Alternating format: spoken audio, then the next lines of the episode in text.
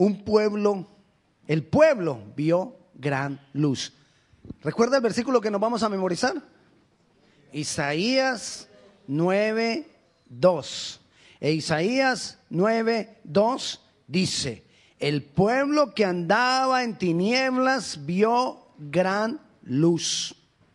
¿Y qué pasó? Los que moraban en la tierra de sombra de muerte, luz resplandeció sobre ellos. ¿Cómo estaban? En tinieblas. Estaban en tinieblas y vino la luz del mundo. Eso es Navidad. Que la luz vino al mundo en medio de las tinieblas. No había conocimiento de Dios. Vivían ciegos.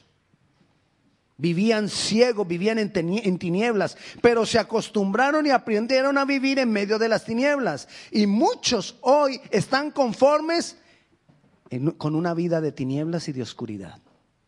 No es bueno una vida de tinieblas y de oscuridad. Al no conocer a Dios no hay luz. Al no conocer a Dios, el pueblo no había luz. ¿El mundo puede vivir alejado de Dios? Sí. Pueden vivir alejados de Dios. ¿El mundo puede vivir sin Dios? Sí, pueden vivir sin Dios. Y tú ves allá afuera que hay muchos que están viviendo sin Dios. Pero están viviendo en tinieblas en tinieblas porque no ha nacido en ellos el Salvador. No ha venido a ellos la luz. Están en tinieblas. Pero ya se han acostumbrado a las tinieblas.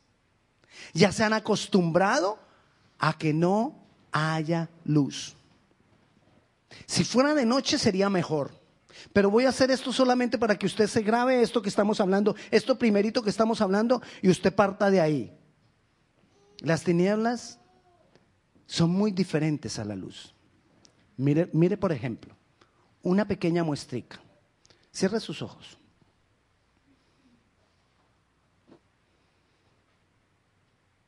Ábralos. Es diferente. Si no fuera por eso, si fuera de noche sería mejor. ¿Ok? Ahora, prendamos la luz. Es diferente. ¿verdad? Bueno, pero nosotros hubiéramos podido quedarnos así. El mundo se quedó por muchos años, vivió por muchos años así, en tinieblas. Mucha población del mundo vive en esa condición. Aún personas que están hoy celebrando la Navidad están en tinieblas. Pero están celebrando que vino el Salvador del mundo. Pero están celebrando que vino la luz al mundo, pero están en tinieblas. Cuando viene esa luz, todo tiene que cambiar. Todo en mi vida tiene que cambiar cuando la luz viene a mí. Le voy a dar un ejemplo y tomemos como ejemplo la electricidad. La tierra fue creada más o menos hace seis mil y algo de años, partiendo de la creación de Dios, seis mil y un poco más de años. Pero si tú miras los carros que tenía Faraón, que fue más o menos unos 1500 años de Cristo, hasta los carros que tuvieron en el siglo XVII y principios del siglo XVIII eran igualitos. Un cajón, unas ruedas y tirados por unos caballos. Eso no cambió por cerca de cuatro mil años. Igualito, no había cambio. Hasta que en el siglo XVIII empezaron a haber cambios, muchos cambios, muchos cambios trascendentales. ¿Por qué antes no hubo cambios tan trascendentales? Porque no había electricidad las propiedades de la electricidad no habían sido descubiertas. Más o menos, en 1860 se empezó a desarrollar eso. Hace solamente 170 años. Y lo que no cambió en miles de años, mire cómo estamos hoy. Compare un carro de hoy con el carro de Faraón. Todo el cambio que hubo en 170 años. Cambio en la tecnología, cambio en la industria, cambio en la sociedad, cambio en, la educación, cambio en todo. ¿Por causa de que vino? la luz. Y así tiene que pasar en mi vida cuando viene la luz. Todo tiene que cambiar. Yo no puedo seguir siendo el mismo. Y entonces aprendamos aquí un concepto. Mientras no hay luz, no hay cambios. Mientras no hay luz, no hay cambios trascendentales en mi vida. Pero cuando viene la luz, cuando hay Navidad, mi vida tiene que cambiar. Todo mi ser tiene que cambiar. O sea que si tú quieres ver cambios en las personas, necesitan la luz a Jesús. Otra cosa que puedes analizar. Si no están habiendo cambios en mi vida, quiere decir que hay áreas de tinieblas. Ese está más, ay pastor, todo iba bien. Todo iba bien cuando pensamos en los de afuera, sí que necesitan la luz. Eh. Pero ya cuando pienso en que si yo no estoy cambiando, quiere decir que hay áreas de tinieblas ya. Ojo, pare pastor, más despacio. Cuando empezaron a aplicar las propiedades de la electricidad hubo luz y, hubo luz y todo fue transformado, todo. Entonces, partamos de esto. Cuando viene la luz a mi vida, hay grandes cambios a mi interior y a mi alrededor. Tienen que haber cambios. Vuelvo y le repito, durante esos miles de años los cambios eran mínimos. Si no, por ejemplo, mire, ¿se acuerda de la parábola de las diez vírgenes? Bueno, así como tenían ellas las lámparas hace dos mil años, antes de la electricidad, hace 170 años, también todavía seguían con las mismas lamparitas. Una mechita y aceite. Seguían con las mismas lamparitas, porque lo que cambiaba era de pronto la forma de la lamparita, ¿no? La, la formita. Pero el resto todo era igual. No había cambios trascendentales. Pero cuando ha venido la luz, otra cosa que debemos entender, van a venir cambios rápidos. Cuando hay luz, los cambios son rápidos. ¿Tengo que vivir un proceso? Sí, tengo que vivir un proceso, pero voy a empezar a caminar más rápido en ese proceso. Recuerden, 170 años, todo lo que ha cambiado. No más, mire, los indios, ¿se acuerda cómo se comunicaban los indios? Con señales de humo. Ellos producían fuego y hacían una nube. Hoy nosotros, ¿qué nube tenemos? iCloud. Es ahí tenemos toda la información. Internet, redes sociales. Dice la Biblia que en los tiempos postreros, cuando venga Jesús, todo ojo lo verá. Pastor, ¿y cómo va a hacer eso para yo ver a Jesús si llega allá al Monte de los Olivos y yo por acá? ¿Tú crees que televisión no lo va a mostrar? Dice que los dos testigos serán exhibidos. Y toda la gente los verá. ¿Y cómo vamos a hacer para verlo? Por el internet. Todo cambió rapidito porque hubo la luz. Todo va a cambiar dentro de mí. Mis temores tienen que irse cuando viene la luz. Mis dolores tienen que irse cuando viene la luz. Mi ansiedad se tiene que ir cuando viene la luz. Hay cambios en mi ser interior cuando viene la luz. Cuando hay Navidad en mí, hay cambios. Y eso se tiene que ver. Ahora imagínese un foco o un bombillo. En mi país le decimos bombillo. ¿Cómo le dice usted? Ampolleta. ampolleta. Ok, imagínese una ampolleta, un foco, un bombillo. Usted se imagina que eso prenda, pero que la luz no salga, sino que se quede adentro? ¿Sirve de algo? Es más, ni sería luz. Está quemado. Y así, como en la costa colombiana, quemado. Está quemado. Porque necesitamos que esa luz se vea. Cuando hay Navidad en mi vida, la luz se ve. Cuando la luz ha venido a mi vida, la luz se ve. Jesucristo mismo lo dijo. Que en el, en el sermón del monte, la enseñanza más grandiosa de Jesucristo fue la que dio en el sermón del monte. Mateo capítulo 5, 6 y 7, los tres capítulos son toda la enseñanza del sermón del monte de Jesús. Y ahí él dijo, hey, ¿qué sacamos con tener una luz y la tenemos escondida? De nada sirve. Necesitamos levantarla para que alumbre a otros. Eso es Navidad. Por eso le decía yo ahora, la Navidad no es el foco que yo pongo en mi casa. La Navidad no son los bombillitos que yo pongo en la ventana de la casa, en el, no, en el deck, ¿dónde lo pone? Yo no sé. En el ciervito ese que ponemos ahí, lleno de bombillitos. Póngalo si quiere. Pero eso no es lo importante. Lo importante es el brillo que yo doy. La luz que yo soy. Y el mundo, por causa de la electricidad, ha sido desarrollado. El mundo, por causa de nosotros, tiene que conocer a Cristo. Porque yo soy la luz, tú eres la luz.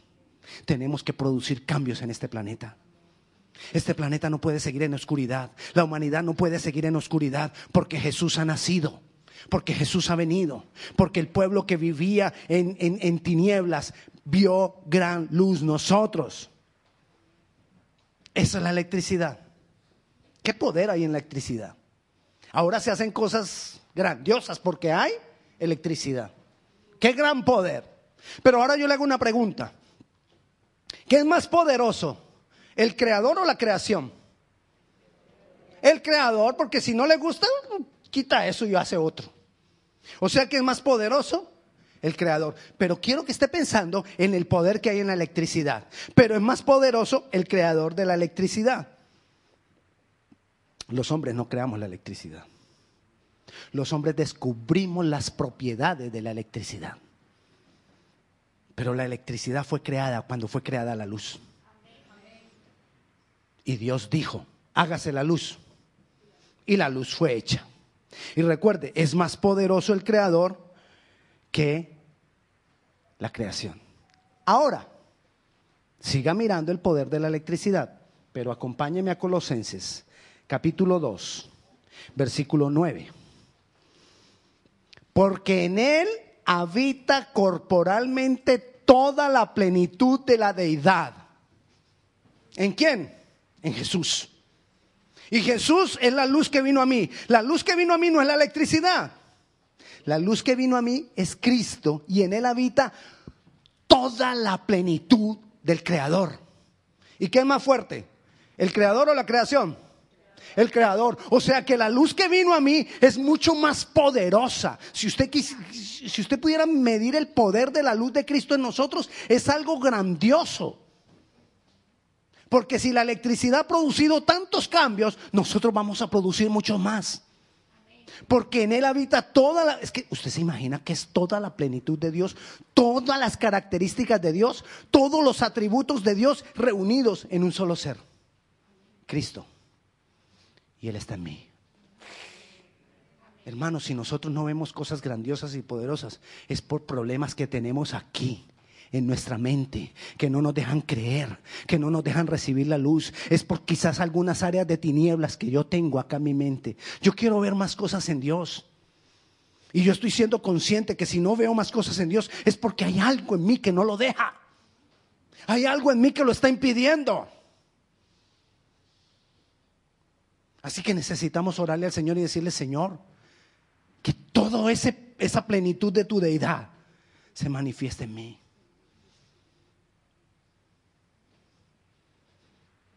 Todo el poder de Dios, todas las propiedades de Él nos las ha mostrado. No, mire esto. Leamos Romanos 1.20. Y ese también vaya teniéndolo presente porque ese lo vamos a estar, vamos a estar hablando de aquí hasta el 31. Romanos 1.20. Le voy a decir qué dice Romanos 1.20. Aquí lo tengo.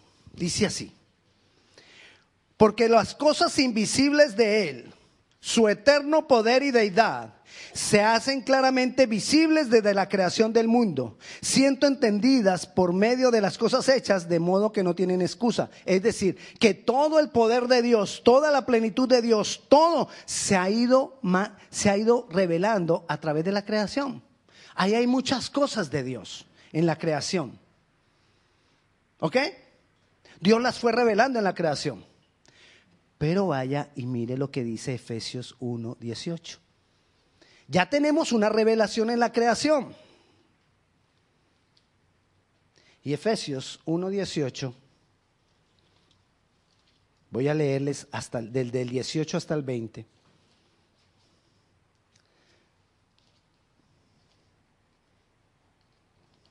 Dice así, alumbrando los ojos de vuestro entendimiento para que sepáis cuál es la esperanza a la que Él os ha llamado y cuál es la riqueza de la gloria de su herencia en los santos y cuál la superimenente grandeza de su poder para con nosotros que creemos según la operación del poder de su fuerza, la cual operó en Cristo, resucitándole de los muertos y sentándole a su diestra en lugares celestiales. Ese es el poder que habita en él. Esa es la luz, esa es la electricidad que ha venido a mí. Toda la supereminente grandeza de su poder, que ya venía siendo revelada, lo leímos ahora en Romanos, a través de la creación, pero que viene Jesús a alumbrar los ojos de mi entendimiento para que yo pueda comprenderlo y al yo comprenderlo, eso va a fluir en mi vida. La supereminente grandeza de su poder. Navidad es la luz de Dios alumbrando en mí. Es el poder de Dios operando desde mí. Es el amor de Dios fluyendo en mí. Eso es Navidad. Eso es Navidad. Y eso es lo que tiene que estar pasando en nuestras vidas. Navidad es comunión con el Padre, es el conocimiento de Él, porque estoy conociendo la supereminente grandeza de Él. Eso es Navidad. Navidad es poder para obedecerle. Dice la palabra que Jesús necesitó aprender la obediencia. Y era Jesús. Pero él aprendió la obediencia. conoció como hombre de una manera gloriosa al Padre para revelárnoslo a nosotros. Él lo conocía como Dios. Pero que él necesitaba que en su carnalidad conocer cosas de Dios para revelárnoslas a nosotros. Y esa es la luz que ha venido a nuestras vidas. La revelación de quién es Dios Padre. ¿Por qué seguimos con vacíos? Porque no me he detenido a sentarme, a pensar que yo ya tengo un Padre. Y que todos los vacíos que yo tengo son llenados por Él. Yo ya no tengo que buscar reconocimiento. Yo no tengo que, buscar que me tengan en cuenta. Yo no tengo que buscar que, que me miren. Yo no tengo que buscar que se, dieran, que se den cuenta que yo sirvo. Yo no tengo que buscar una cantidad de cosas porque la luz, el Padre, me ha sido revelado. Esa es la bendición de la Navidad. Navidad es perdonar, porque es con entender la supereminente grandeza de Dios, la plenitud de Dios y Jesucristo vino para perdonar. ¿Usted recuerda que Jesucristo estaba en la cruz? Y una de las palabras que Jesús dijo en la cruz fue, Padre, perdónalos. ¿Usted se imagina a Jesús como hombre sufriendo ese dolor, sufriendo ese castigo, sufriendo esa humillación, cual ninguno de nosotros ha sufrido? Ay, pastor, usted supiera cómo yo he sufrido. No, yo no sé cómo has sufrido tú, pero sí sé cómo sufrió Jesús. Y con todo ese dolor, Él dijo, Padre, perdónalos.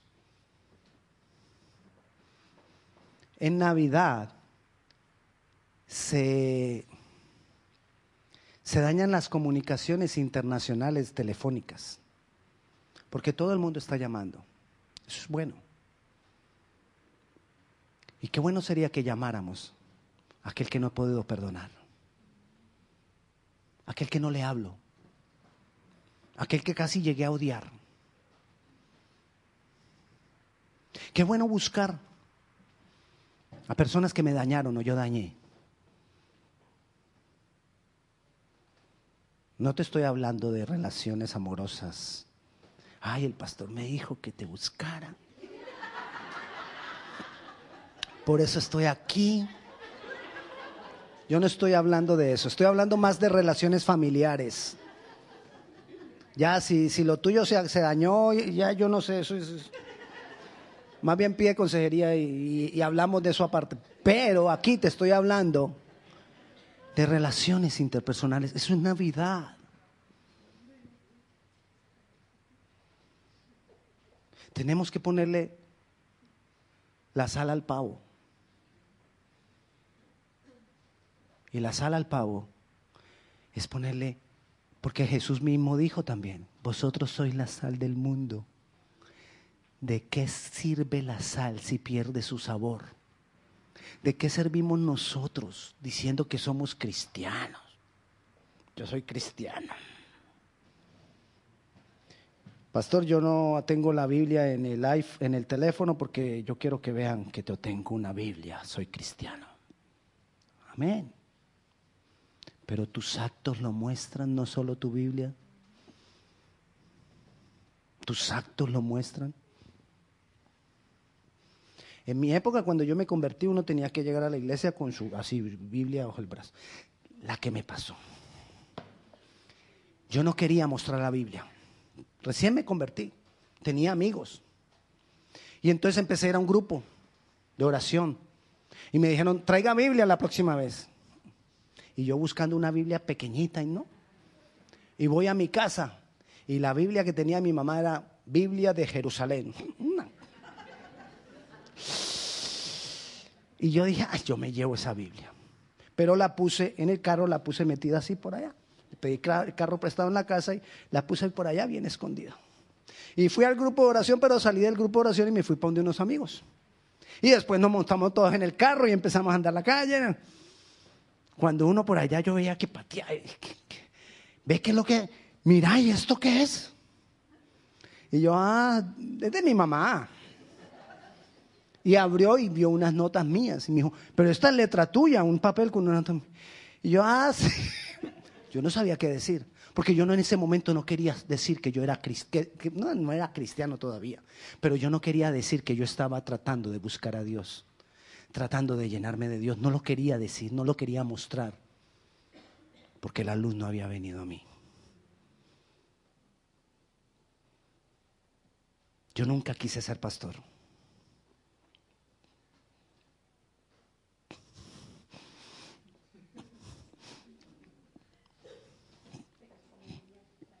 Pero aquí estoy. Porque la luz vino. Cuando mi esposa se casó, no se casó con un pastor. Ni soñó con un pastor. Y quizá algunas veces, no sé si ella lo habrá preguntado a Dios, si fue bueno. Pero la luz vino a nosotros. Y estamos cumpliendo el propósito. Porque cuando la luz viene, todo tiene que cambiar. Mi vida cambió. Yo no tenía problemas. Yo no tenía ni problemas de cigarrillo, ni de alcohol, nada. Yo no tenía problemas.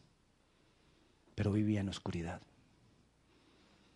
Cuando me dijeron tienes que preparar un testimonio para aprender a evangelizar, yo decía, ¿cuál es mi testimonio? Si, si, si yo, porque la gente todo decía, no, es que yo era esto, yo era alcohólico, yo tenía este problema. Y entonces me dijeron a mí en, el curso de evangelismo, ¿cuál es tu testimonio? Y no, no tengo testimonio. ¿Cómo que no tienes testimonio? Todo el mundo tiene un testimonio. Y es que yo no tenía problemas. Y entonces alguien me dijo, ese es tu testimonio. Tú no tenías problemas, pero vivías en oscuridad. Y la luz vino a ti. Porque la gente se acostumbra a la oscuridad. Porque creemos que la oscuridad es solamente la prostituta, el que tiene problemas, el que lo echaron de la casa, el alcohólico. No, vivir en oscuridad podemos vivir. Mucha gente está viviendo aquí. En Estados Unidos es millones de personas que viven bien. Gracias. Millones de personas que viven bien, pero en oscuridad. Que viven cómodos, pero en oscuridad. Navidad es que la luz haya venido a mí. Eso es Navidad. Jesús murió y resucitó para darnos libertad. Para eso murió Jesús, para darnos libertad. ¿Cómo le damos valor a la resurrección, a la muerte y la resurrección de Cristo si Él lo hizo para darnos libertad? ¿Cómo le doy valor cuando yo camino? En libertad. Si yo no camino en libertad, habiendo Él muerto por eso, no le doy valor. ¿Ok? ¿Cómo le doy valor a la Navidad? Si Jesús vino como la luz del mundo, yo le quito todo el valor a la Navidad cuando yo no soy la luz del mundo. Le quito todo el valor a este tiempo de celebración cuando yo no le doy la luz del mundo. Pastor, pero es que estas celebraciones del mundo, es, ok, yo no sé, hermano. No quiero hablarte de eso ahora. Pero sea que lo celebren en octubre, que lo celebren en septiembre o que lo celebremos ahora, cuando tú lo quieras celebrar, pero tú tienes que ser una luz todos los días del año. Lo celebramos el, el 24, 25 de diciembre, pero la luz soy yo todos los días del año, del año, porque la luz no se puede ocultar. La luz no se puede poner debajo de un armario. La luz tiene que levantarse para brillar. Amén. Que cada vez haya en nosotros menos tinieblas. Que cada vez haya en nosotros y alrededor de nosotros más luz. Que irradiemos, que alumbremos a otros. Como le decía ahora, ¿te imaginas estos focos, ampolletas, bombillos, alumbrando para adentro? No tendría sentido. Son focos, ampolletas o bombillos porque alumbran para afuera. Amén. ¿Usted se imagina los, las ampolletas de su carro? Los bombillos de su carro, los focos de su carro. ¿Usted se imagina que alumbraran para dentro del carro nomás? Para, para el motor. ¿Qué sentido tendría? Ninguno. Así habemos muchos, alumbrando solo para adentro. Señor, yo quiero alumbrar para afuera. Señor, yo quiero alumbrar a otros. Yo quiero ser de bendición. Yo quiero servir a otros. ¿Cuántas personas tú sirves? Es la pregunta que quiero que nos hagamos esta tarde. Quiero invitarte a que nos pongamos de pie. Vamos a orar, vamos a, darle gloria al Señor. Y vamos a ministrar al Señor en este tiempo en amor. Y vamos a decirle a Jesús, Jesús, gracias. Jesús, gracias. Espíritu de Dios, glorifícate más y más en cada uno de nosotros. Y si tú has tenido angustia, si tú has tenido dolor, si tú has tenido temor, cualquier situación difícil que hayas pasado, aquí en medio de esta congregación hay luz, porque somos la luz porque Jesús está en medio de nosotros.